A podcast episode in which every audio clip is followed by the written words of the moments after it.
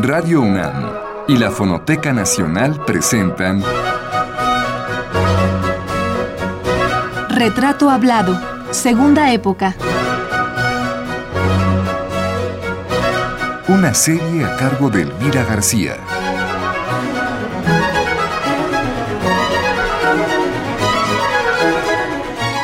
Manuel Esperón, tercera parte.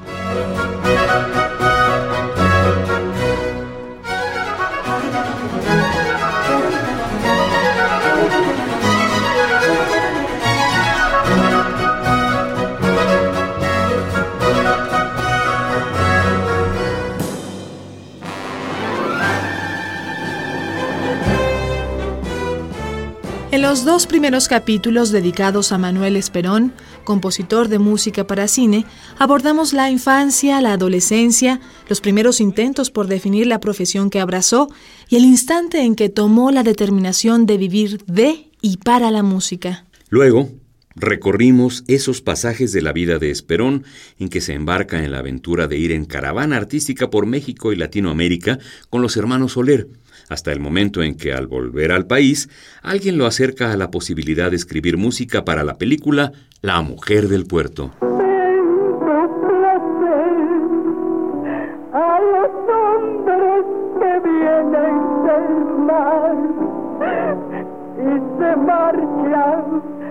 al amanecer para que llueve amor. Años más tarde habrá de acercarse a Julio Bracho y después a Ismael Rodríguez, con quien empezará a consolidar un sello de trabajo en el terreno de la música para cintas mexicanas. El inicio del mejor momento de la vida profesional de don Manuel Esperón se le ofrece en bandeja cuando Ismael Rodríguez toma en sus manos el destino cinematográfico de Pedro Infante y lo conduce por la senda oropelesca del éxito, moldeando al ídolo con precisión y maestría. En esa labor, la tarea musical de Manuel Esperón también fue determinante. A partir de ese momento, Esperón comenzaría a saborear la dulzura del triunfo a sus apenas 35 años de edad. Ay, qué dichoso soy cuando la escucho hablar, con cuánto amor le doy este cantar. Todos los críticos, amigos y profesionales que estuvieron cerca de Pedro Infante coinciden en que era un diamante en bruto, pero un diamante al fin. En el fino trabajo de mostrar y darle brillo a todas sus facetas, tendrá papel preponderante Ismael Rodríguez, su descubridor y el director de sus mejores películas.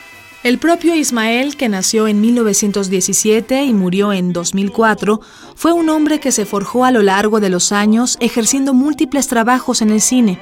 Rodríguez reconocía que Pedro tenía madera de actor, pero que no lo sabía.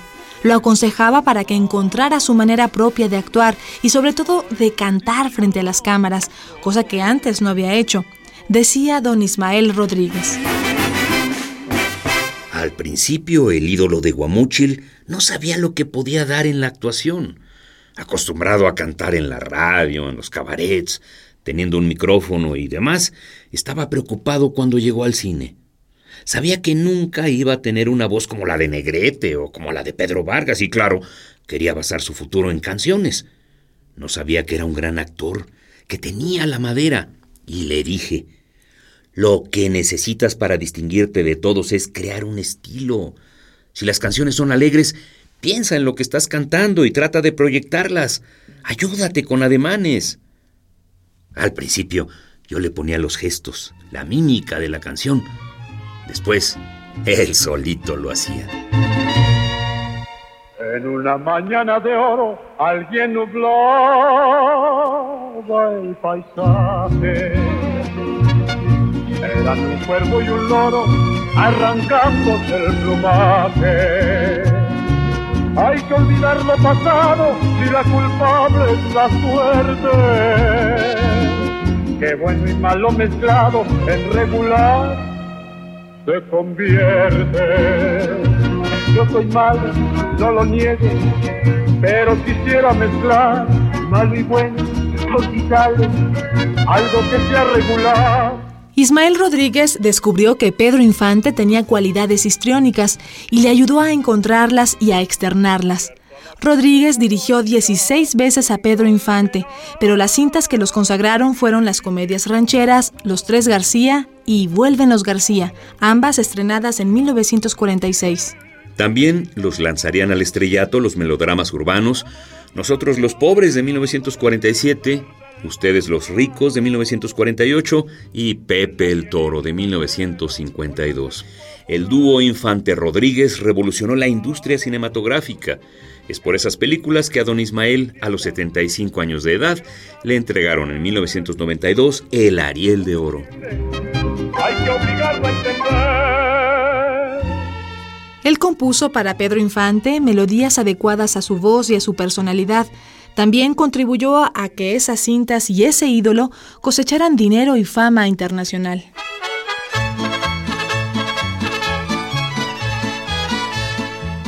Llegó el desinfle que me esperaba. ¿Usted le, le- le ayudó al- de alguna forma, lo, le, lo fue orientando a Pedro, decirle tú tienes que ir Sí. por aquí y no por el otro lado? Definitivamente. Él era dúctil, era fácilmente Muy fácil, muy fácil. Muy, sí, era muy, además muy, muy gran amigo. Muy sencillo, muy, muy fácil de, de, de dirigir y de todo eso. Muy, muy fácil. Y es cierto también que era muy generoso. Es una fama que tiene hasta hoy, ¿no? De que ganaba mucho dinero y así lo, regalaba. lo regalaba, sí. Y, regalaba sus lo- collares o joyas o lo que tuviera, ¿no? ¿A usted qué le obsequió, Pedro? Un abrigo, un saco de piel. Una chamarra de aviador. Sí, una llamada de aviador de piel. ¿Y para usted qué, qué significó la muerte, el accidente de Pedro Infante? ¿Cómo la recibe usted? Supongo un golpe muy fuerte. Muy fuerte, fuertísima, porque fue de repentino totalmente. No, no hubo enfermedad, no hubo nada, nada, sino un diablazo contra la pared y se acabó Pedro Claro. Infante. Y además se acaba también para el cine, pues un, un personaje, ¿no? Sí. Un ídolo que, que no que no ha vuelto a surgir otro No, igual, no, ¿no? no, para nada. Y supongo que Ismael Rodríguez también, por más que ha buscado, no volvió a encontrar, No, no volvió a encontrar otro personaje como ese, no, ¿verdad? no, no, era único este. Y también la industria cinematográfica, pues también se quedó pobre, digamos, ¿no? En Claro. ese sentido, ¿no? Hasta hoy se mantiene el debate, don Manuel, acerca de quién era mejor, si Pedro Infante o Jorge Negrete. Para usted, ¿quién era mejor actor? Actor, actor, Infante. Y el Negrete, pues Negrete era más, más bien un cantante, actor.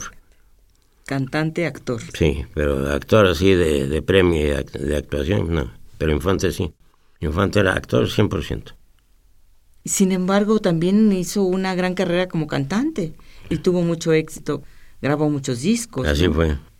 Creo que entre las mujeres también es algo un debate, ¿no? De yo recuerdo a mi madre y a mis tías diciendo que el más guapo era Pedro y no hay otras diciendo que el más guapo era Jorge. Entonces, bueno, guapo, guapo, Jorge. Jorge era más guapo que Pedro. Sí, pero era corrientito, pueblerino, sí. Pero muy simpático, muy, muy, muy, muy cuatito, como decíamos. Sin embargo, bueno, pues creo que el Jorge Negrete no, no ha trascendido tanto. Si la gente se acuerda menos de Jorge Negrete que de Pedro Infante. Ujú. No sé por qué. Pedro Infante trascendió mucho. Pues sería justamente eso que parecía un defecto del ser muy de pueblo. Eso quizás fue su virtud. A lo mejor ¿no? sería esto, ¿verdad? Fue su mejor. virtud, quizás, Podría ¿no? ser, sí. Puede ser.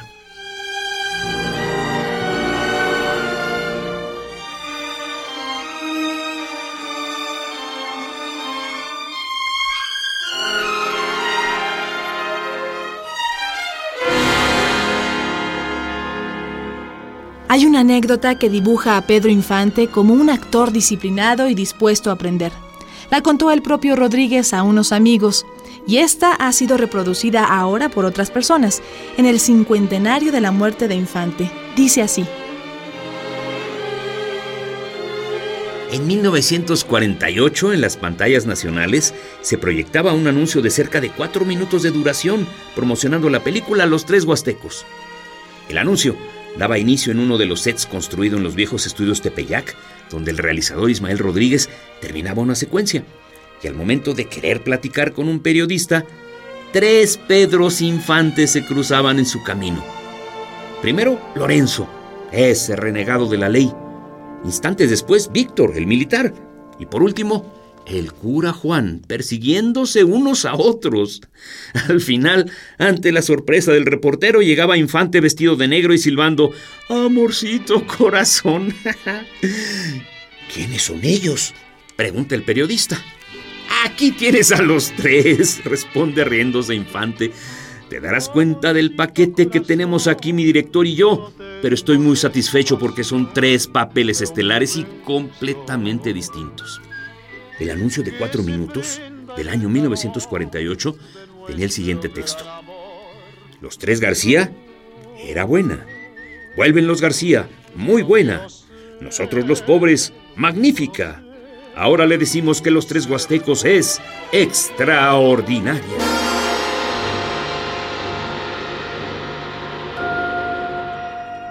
En aquellos inicios del cine mexicano no había ocurrido antes que un mismo actor hubiese aparecido en tres papeles y que los tres protagonistas platicaran entre sí, cantaran juntos e incluso se tocaran. El truco de Ismael Rodríguez en Los Tres Huastecos era el uso de mascarillas que se sobreponían en la pantalla y hacía parecer que los tres estaban juntos. Yo quiero demostrar decía Ismael Rodríguez, que la técnica cinematográfica mexicana no está tan atrasada como se dice.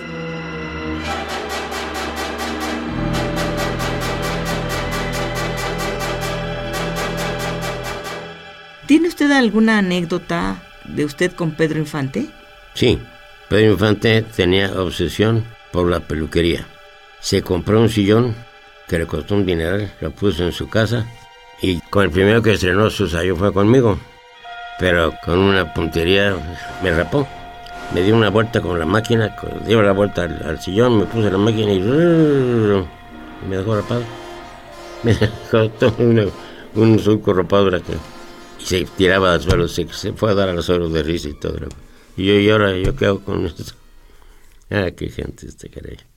Así fue. Con una máquina de estas eléctricas. Sí, sí, una máquina. Que, tenía era, la novedad en esa El mejor equipo del mundo para peluquería, el mejor sillón, la mejor máquina, el mejor peine, el mejor todo. O sea, usted fue su conejillo de indias en ese momento, ¿no? Así fue. Para que aprendiera. Y bueno, ¿y con Jorge Negrete tiene alguna anécdota? Sí, este... Presentar a Jorge Negrete la canción que iba a cantar, la canción tema que es Ay Jalisco, no te rajes, ay Jalisco, no te rajes. Estábamos en casa de Jorge porque llegaba de viaje de carretera a la cita en, la, casa de él para oír la canción o las canciones que iba a cantar. Y yo entró, lo saludamos, la recepción, el abrazo y todo. Y dice, a ver, manito, ¿qué me tienes por ahí? Y le conté, toqué el Jalisco no trajes. Y me dice, no, eso yo no lo voy a cantar jamás. Olvídate, ¿no? Esa es una porquería, yo no puedo cantar. Tú sabes cómo canto yo. Ay, Jalisco no. No, manito, no, para nada. Bueno, pues ni modo. Ahí veremos a ver qué hacemos. Pero entonces el hermano Rodríguez Ismael, que era muy listo, dice, no, canta la canción y vas en la película. No canta la canción, fuera de la película. Así de fuerte la cosa. Entonces no tuvo más remedio que, que cantar la canción. Después le encontró gusto y le encontró y la cantaba muy bonito, claro, pues fue un éxito imponente de, de Negrete la canción. ¿Y por qué no quería cantarla? Que él se sentía como de el, el, de otro de otro nivel, pues. exactamente. Como cantante de ópera, ¿no? Como iba él a rebajarse. se sentía sobajado. Así me dijo, me siento sobajado de cantar eso. Pero no hay más remedio, manito. No vas a venir a cantar aquí la ópera. Claro. El trabajador ni nada de esas cosas, porque ni modo, mamá. Y además, pues si se la sentenció Ismael Rodríguez de que si no cantaba, no, había película, ¿no? No había, venga el anticipo, que fue lo más doloroso del asunto. No, entonces ya... Claro, que le devolviera el anticipo. Sí. es algo más doloroso, claro. Claro. ¿Y, eran, eran muy bien pagados estos, estos dos No, digamos muy bien, regular, regular. No había mucho dinero todavía para esas cosas. ¿Y usted como compositor, qué tal era de bien pagado? Era usted muy joven, pero ya tenía su éxito y su fama. ¿Qué tanto le pagaban bien? Bien, bastante bien. Pagaban por la canción, aparte de una canción, aparte del fondo musical, aparte de la edición. Era una serie de capítulos, juntados hacia un buen bonchecito. Pues qué interesante todo esto. Ese triunfo realmente ha sido, estos, estos ídolos fueron realmente hechura de mucha gente, aunque ellos también tenían lo suyo. pero si no hubiese tenido detrás un músico como usted o un director como Ismael Rodríguez, pues no, no hubiesen no, despegado. Quizás, faltaba, ¿no? hubiera faltado algo, sí, claro.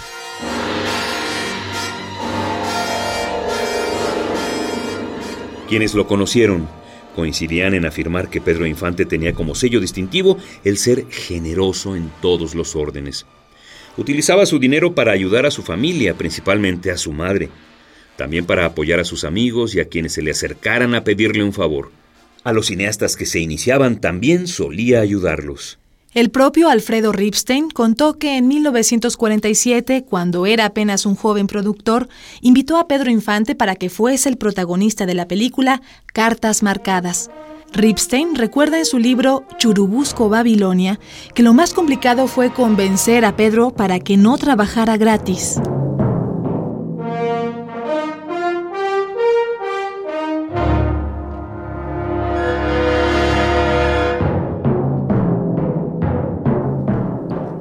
Me dijo, es tu primera película, mejor no me pagues, yo igual la hago encantado. Después me propuso, regálame un traje de charro. Yo le decía que era muy barato. Al final, le di 30 mil pesos cuando en otras películas ganaba el doble. Cuenta Ripstein en su libro biográfico.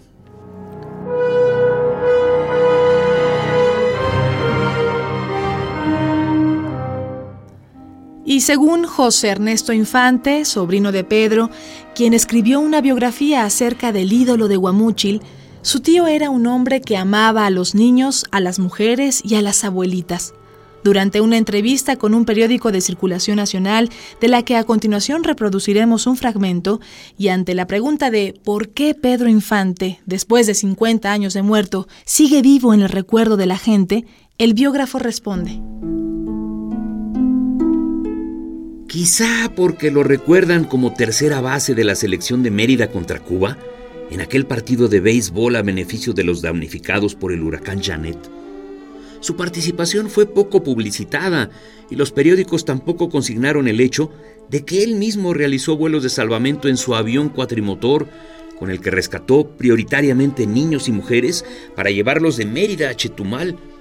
Allí estaba pues Pedro Infante, jugando la tercera base, alentado por la historia de un niño de 11 años a quien había localizado en aquella jornada de 24 horas de salvamento. Lo encontró en Mérida y lo llevó a Chetumal, pero el niño lloraba porque había perdido a sus padres. Infante lo llevó de regreso para buscarlos y su afán fue recompensado con un final feliz.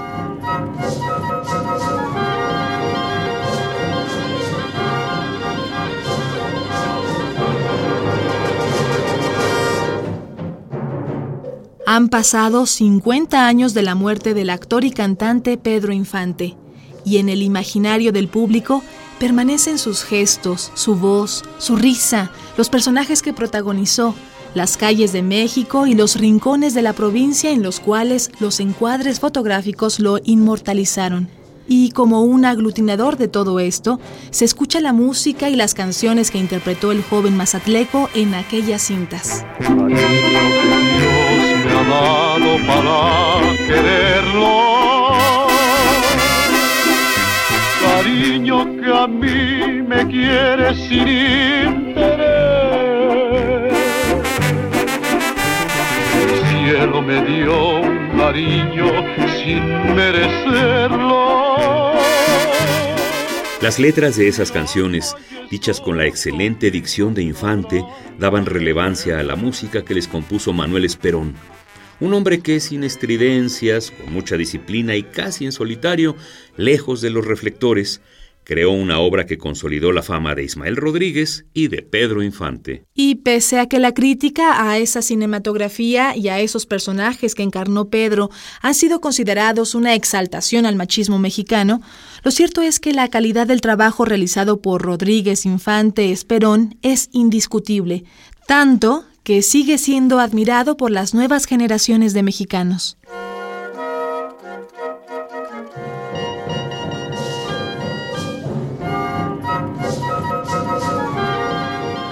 Sin embargo, también, bueno, pues eh, se ha criticado mucho estas películas de donde pues el hombre proyecta tanto Jorge Negrete como Pedro Infante una actitud de machismo, de pendenciero, un hombre pendenciero, bebedor, jugador, que engaña a las mujeres. ¿Usted qué opina de eso? ¿No era así? Sí era así, ¿no? No, no era así. Yo que yo que me acuerdo, no. Era un poco, Negrete sí era un poco de, este, pero Infante no, para nada. Negrete puede ser un poco, sí. Pero yo me refiero a las películas. Los temas de las películas eran exaltaban mucho el machismo. Sí, pero digo, pero o, lo aceptaban como era o perdían la película. O no había de otra.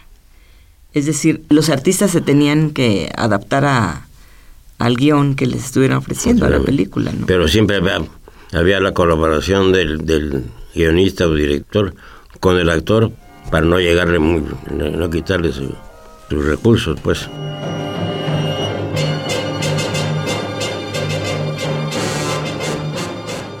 Acerca del machismo de ese cine, Ernesto Infante reconoce que los personajes que encarnó su tío sí exaltaban el machismo, pero argumenta. Pedro representó un machismo en defensa de la mujer. Fue promotor del cariño a las madres, las abuelas y a los niños. No era un machismo que le faltara el respeto a la mujer. Hoy a 50 años de su muerte, Pedro es una presencia de prestigio y de auténtica mexicanidad en el extranjero por la dignidad de su figura de charro, indígena y hombre de pueblo.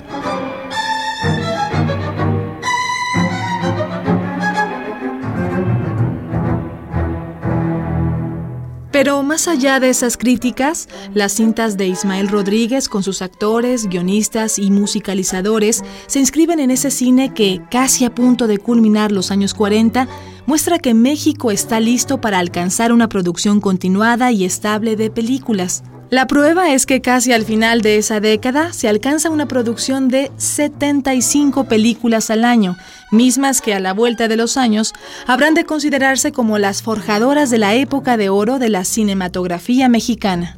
Con su séptimo arte, México toma un papel preponderante en Latinoamérica, al lado de Argentina, que también producía películas al por mayor. La Segunda Guerra Mundial, que afectaba a Europa, impedía que España produjese una cinematografía relevante. El mercado del cine de habla hispana es aprovechado por la industria cinematográfica mexicana. Tenía todo para hacerlo. Buenos guionistas, excelentes directores, grandes figuras como Jorge Negrete, Pedro Infante, Dolores del Río, María Félix y Pedro Armendáriz. Y sin duda compositores de talento como Rodolfo Halfter, Raúl Lavista y Manuel Esperón. Con toda esa cauda de estrellas, el cine mexicano logró colocarse en las carteleras del país, de Latinoamérica y de Europa.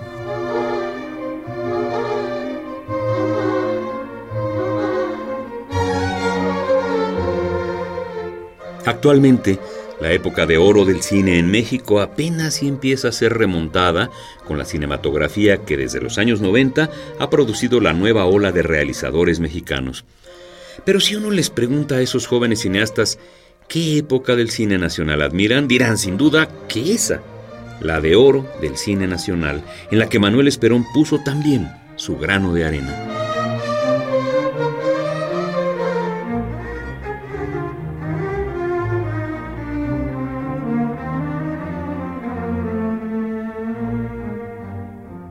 Esta fue la tercera parte de la serie dedicada al compositor de música para cine Manuel Esperón.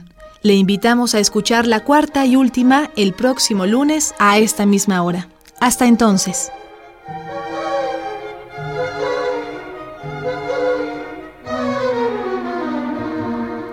Participamos en este programa en la grabación José Manuel Luna, en el montaje Miguel Ángel Mendoza, en la producción Liliana Reyes e Isela Villela en las voces, María Sandoval y Juan Stack.